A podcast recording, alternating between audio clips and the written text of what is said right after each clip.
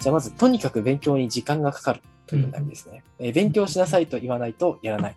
うんえープリント1枚終わるのに2時間かかることがある。とにかく勉強に時間かかる。一度解いた問題なのにすぐ忘れる。テスト前にやった問題なのにテストで解けない。親の言うことを聞かないからイライラしてしまう。偏差値が上がらない40前後という悩みですね。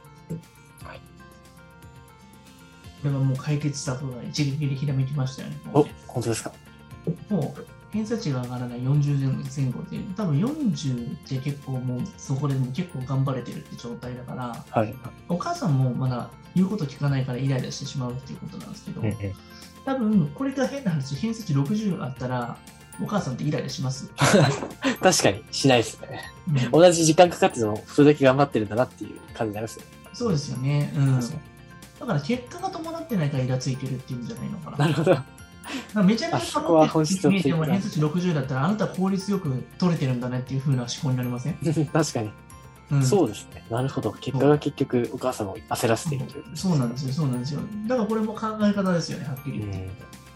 にでもね、考えてみてください。今、中学受験で難しい問題2時間かけて丁寧に読んでいってるってことは、トルク期待点ですよね、めちゃくちゃ。そうですね。相当やっぱりその物事に向き合う力っていうこと自体はすごく鍛えられてると思いますすごいですよ。こんなちびっこに2時間かけて問題を解いてるっていうこと自体が結構すごいことなんで。そうですね。も普はや通投げ出しちゃいますからね。うん。できないと。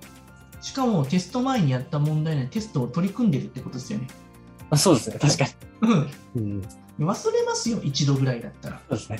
うん、20回やってようやく取れてますよ、うんうん男性とも。本当ですよ。はいはい。僕らしつこいぐらい同じようにやって、そうですね。もう本当に3回で覚えるのっていい方ですよね。本当に。いや、いいですよ、3回で覚えれるとか天才じゃないですか。そうですね。 はい。まあ、僕らは本当にね、もう受験本番まで何百回と同じようなこと言ってるのかって話ですよね。確かに確かに。植木さんとかももう一回やって、それ最後また忘れるから、どうせまたやりますからね。はい、そうですね。もう本当に3ヶ月に1回ぐらいやった方がいいですね。でもあれだから、難しい問題、簡単な問題、同じように繰り返してやってますからね、あれな。そうですね。緩急はついけはいながはら。やっぱりね、なんかね、あの緩急つけないとね、慣れちゃったりするとダメなんですよ。強度が強ければいいってもんじゃないんですよ、勉い。強。うん。なるほど。強度が強いものをまた抜いたりして、また強度を強くしていくと、その強度っていうのが際立ってくるんで、筋トレが効くんですよね。確かに筋トレもそうですね。ずっとハードなトレーニングばかりしてると逆に効果が落ちてきそまうすだかよらね。ランニングし続けても、ランニングになれる体になるだけであって、かああ、なるほ乗どれ。なくなるからね。そっか。それはちょっと私も気をつけないといけないですね。いやだから、いろんなトレーニングを定期的に入れていくっていうんですよね、それはあ、。なるほど、なるほど。うん私もあの無酸素運動をちょっと取り入れるようにさせてきました。あと、カーボンも入れなきゃいけない。炭水化物だけ抜いててもね、脂肪燃えないからね。うん、なるほど。一やっぱ気時的に球落ちるけれども、うん、ちゃんとなんか入れたりとかするとまた燃えるようになったりするから、バランスが大事なんですね。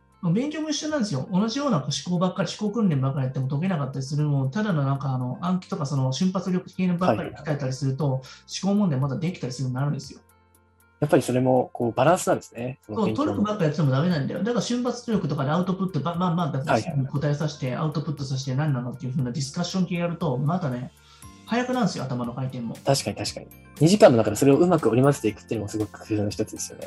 ポンポンポンと頭の回転が速い子同士やり続けるのも、あれも良くないですよ。先生が意識的にそうしたら、トルク気化して考えああ、なるほど。歌詞持ってやったりとかするとまた効くんですよ。確かに。常に緩急をつけていくということですね。そうこれ意識的にやるんですよ。3ヶ月に1回ぐらい。まあ1ヶ月に1回ぐらいかな。もう本当にやっていきますよ。な慣んかれるっていうのは一番良くないですからね。同じその思考の型にはまっていくということですね。はい。そううんなるほど。この辺のところのさじ加減がちょっとし、まあ普通の人は難しいかなと思うんですけそうどでね。すね。うんまあでもこれはね、いい傾向ですよ。これ逆にやってあげると逆転とかとも、ちょっとまたなんか瞬発力系鍛えていくと、すごいなんか理解深まるんじゃないそうですね。私、この子の場合は本当にトリックをかけて学習するのがすごい慣れてると思うので、うんある種瞬発力的なトレーニング、繰り返すのが大事かもしれないですね。なんか意外と算数をタイマーで測ったりとか、漢字とかタイマーで測ってやったりとか、理科社会の暗記系多分やったら結構できるんじゃないかな。そうですね、確かに。